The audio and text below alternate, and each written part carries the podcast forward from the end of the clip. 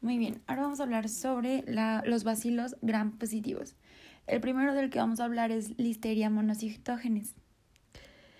Esta listeria es un bacilo gram positivo pequeño, no ramificado, y este también está acomodado en pares o cadenas cortas, igual que neumococo.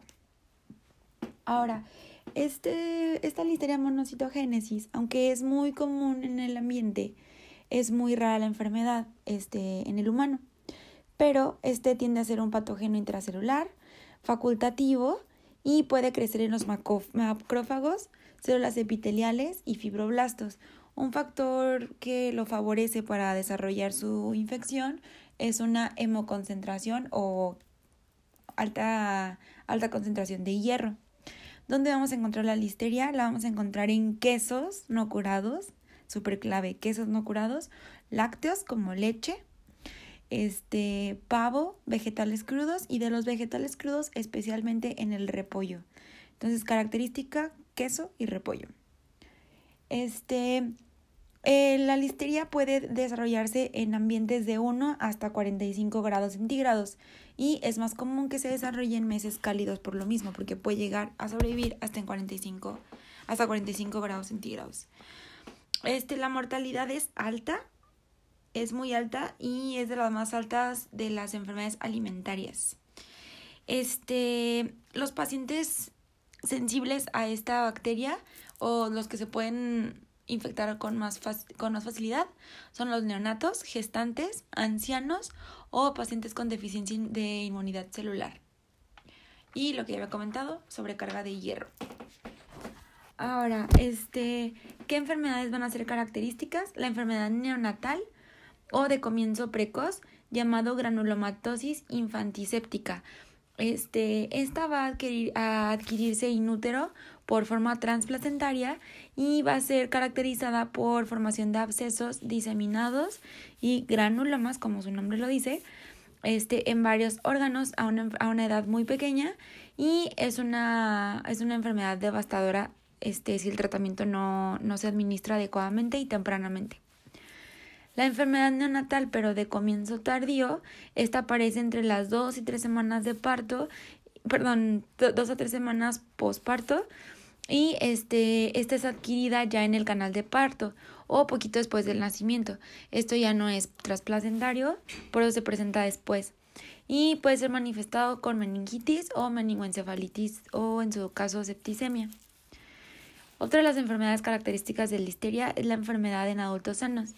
Esta es una enfermedad pseudogripal o este, que puede ser acompañada o no de gastroenteritis. Y la enfermedad de los gestantes o pacientes con deficiencia de inmunidad celular va a ser manifestada por bacteriemia primaria o con enfermedad diseminada, donde va a presentar fiebre alta, hipotensión y en su caso meningitis.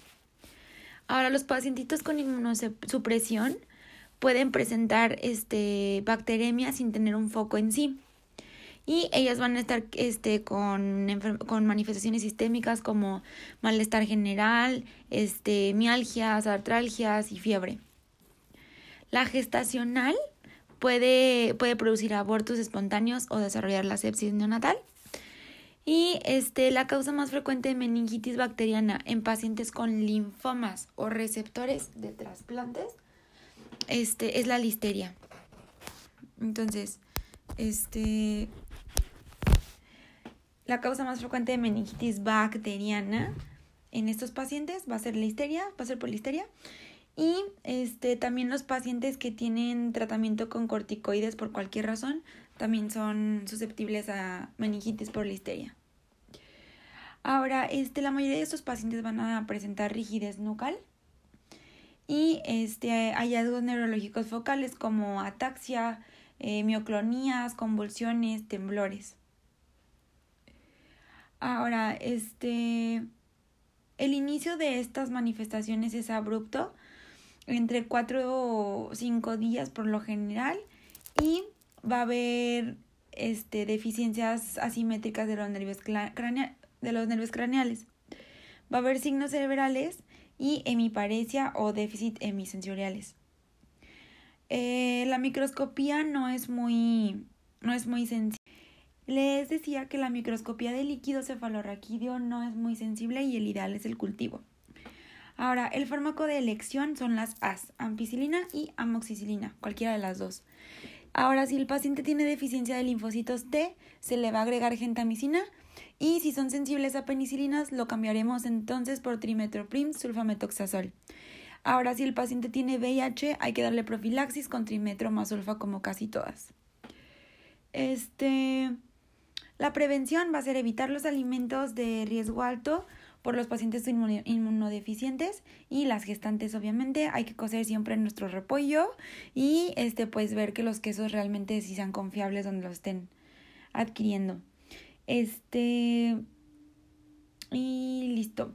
También hay que ver que la listeriosis es prevenida por trimetrosulfa en pacientes también con receptor de trasplante. Muy bien. Otro de los vacilos que vamos a hablar es de nocardia.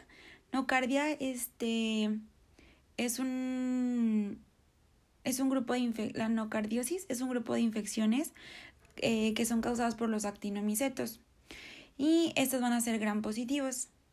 Estos van a estar en el suelo y pueden involucrar este eh, afección a pulmones, tejido blando y sistema nervioso central.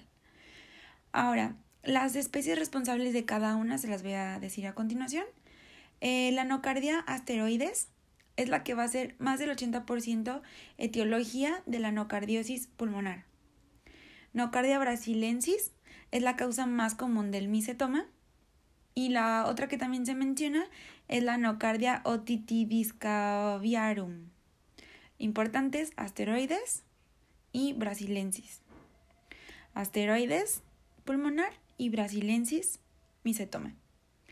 El diagnóstico, eh, para empezar, pues obviamente la clínica y hay que hacer su, su tinción y su cultivo.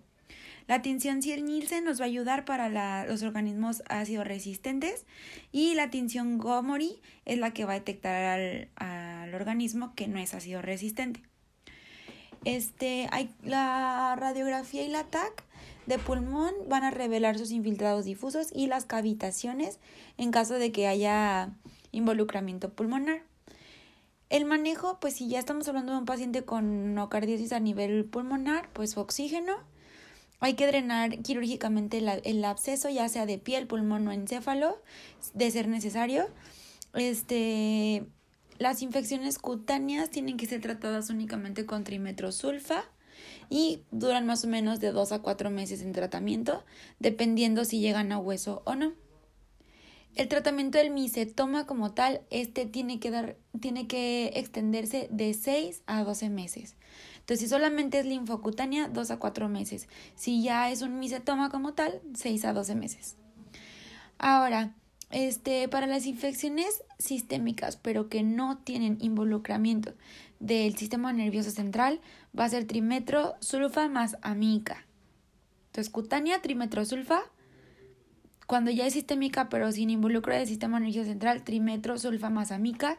Y si ya hay involucro del sistema nervioso central, ahora va a ser trimetro sulfa más imipenem. Este, siempre que estemos dando sulfonamida, hay que monitorizar sanguíneamente los valores y la meta de sulfas es entre 100 y 150 nanogramos mililitro dos horas después de cada dosis. Este, cuando estamos hablando de un paciente eh, que ya se tuvo que drenar su absceso quirúrgicamente, eh, y sobre todo los del encéfalo, eh, por lo general el tratamiento dura 12 meses y todos los pacientes que tienen inmunosupresión 12 meses de ley. Una recapitulación. Si es cutáneo, trimetrosulfa. Si es este misetoma, trimetrosulfa, pero por 6 a 12 meses. Si es eh, una infección sistémica, pero sin sistema nervioso central, trimetrosulfamica. Y si es sistémica con eh, involucramiento del sistema nervioso central, trimetrosulfa imipenem. Inmunosupresión o abscesos encefálicos, 12 meses de ley. Y listo.